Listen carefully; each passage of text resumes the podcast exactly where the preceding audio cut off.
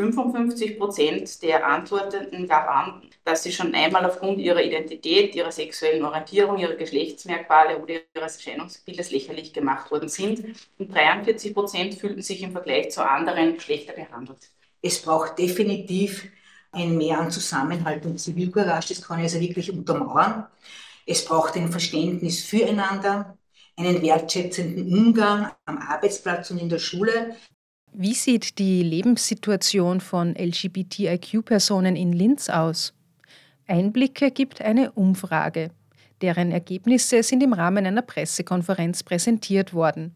Dabei waren LGBTIQ-Referentin, Vizebürgermeisterin Tina Blöchel, Patricia Kurz-Kattab, die LGBTIQ-Koordinatorin der Stadt Linz und Thomas Standfest, Abteilungsleiter der Stadtforschung Linz. Linz werde von den Befragten generell als LGBTIQ-freundliche Stadt beurteilt, so Vizebürgermeisterin Tina Blöchel. Gleichzeitig zeigt die Befragung aber auch Handlungsbedarf auf. Die Ergebnisse sollen als Grundlage für einen Maßnahmenkatalog dienen und für die Umsetzung des LGBTIQ-Konzepts der Stadt.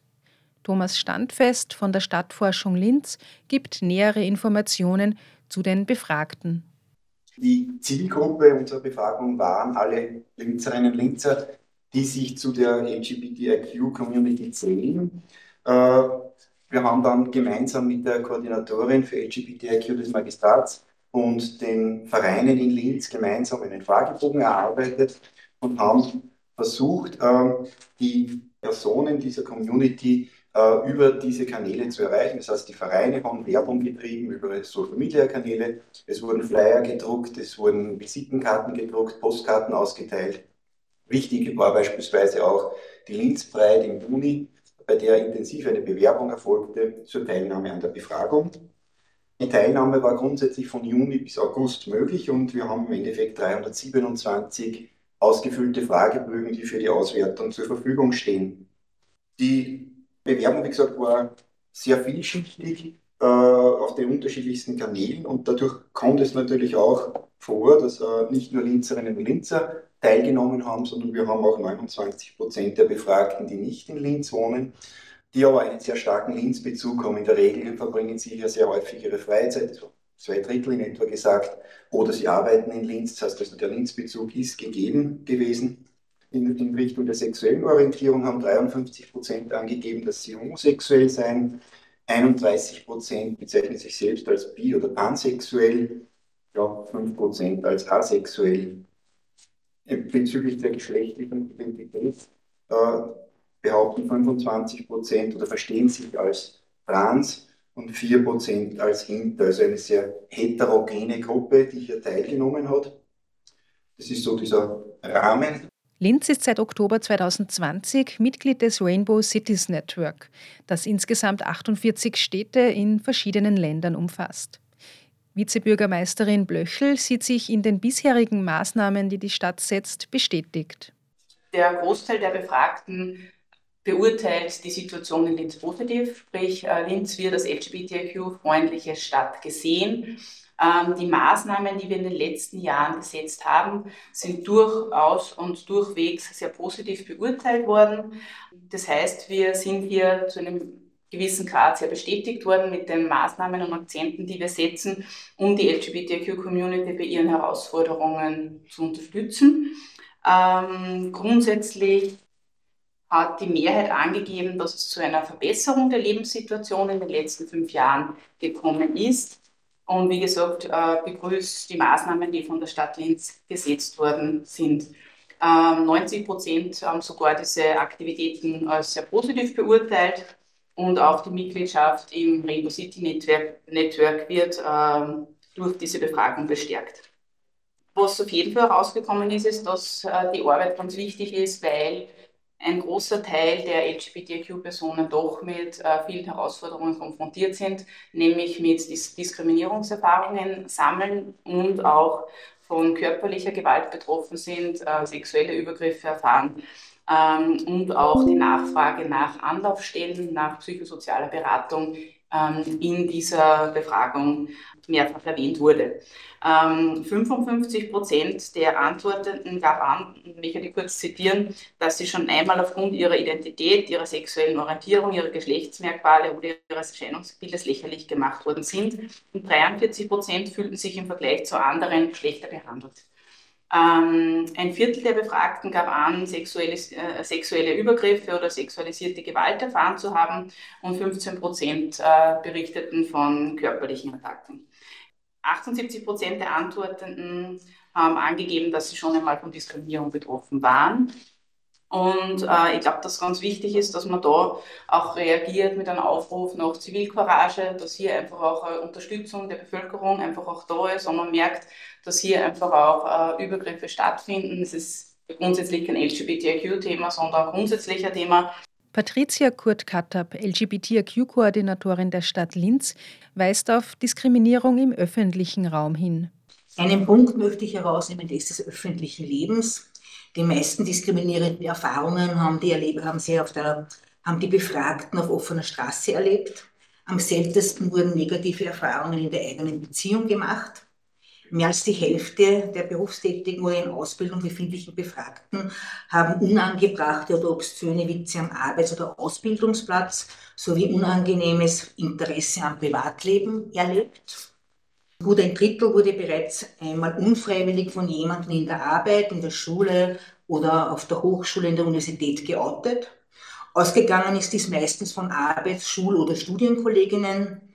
Die aggressivsten Formen, so wie die Frau Vizebürgermeisterin schon gesagt hat, ist die von Diskriminierung, körperlicher oder sexualisierter Aggression, Drohungen oder Sachbeschädigungen sind eher selten vorgekommen, wurden aber auch von den Befragten so zwischen drei und sieben Prozent genannt. Ähm, trotzdem würden ungefähr ein Viertel dieser Befragten ihren Arbeitsplatz, die Schule oder das Studium nicht wechseln.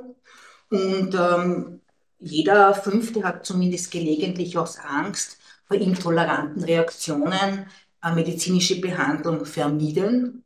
Das könnte auch daraus resultieren, dass im Gesundheitsbereich unangebrachte Fragen zu sexuellen Orientierung bzw. Identität gestellt werden. Und zumindest haben das ein Viertel der Antwortenden persönlich erlebt. Aufgrund der bisherigen Zusammenarbeit mit Vereinen und Initiativen seien die geschilderten Probleme bekannt, so kurz Kattab. Sie ruft zu mehr Zivilcourage auf. Das ist ein gesellschaftspolitisches Problem. Daher ist es eben wichtig, Bewusstsein zu schaffen, zu sensibilisieren und Wissen aufzubauen. Jede und jeder von uns sollte daher seine eigene Haltung überdenken, sich seines Zugangs bewusst werden und sich auch immer reflektieren. Es braucht definitiv ein Mehr an Zusammenhalt und Zivilcourage, das kann ich also wirklich untermauern. Es braucht ein Verständnis füreinander, einen wertschätzenden Umgang am Arbeitsplatz und in der Schule mit ganz klarer Positionierung, dass jede Art von Diskriminierung oder Belästigung der Beschäftigten bzw. der Schüler und Schülerinnen nicht geduldet wird und dass bei Bedarf und bei Verstößen die rechtlichen Regelungen zur Anwendung kommen.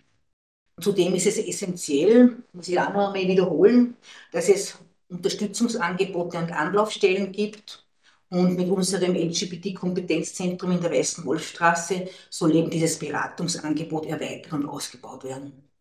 Im LGBTIQ-Kompetenzzentrum soll Expertise im Bereich Antidiskriminierung, Aufklärung und Gewaltprävention gebündelt werden.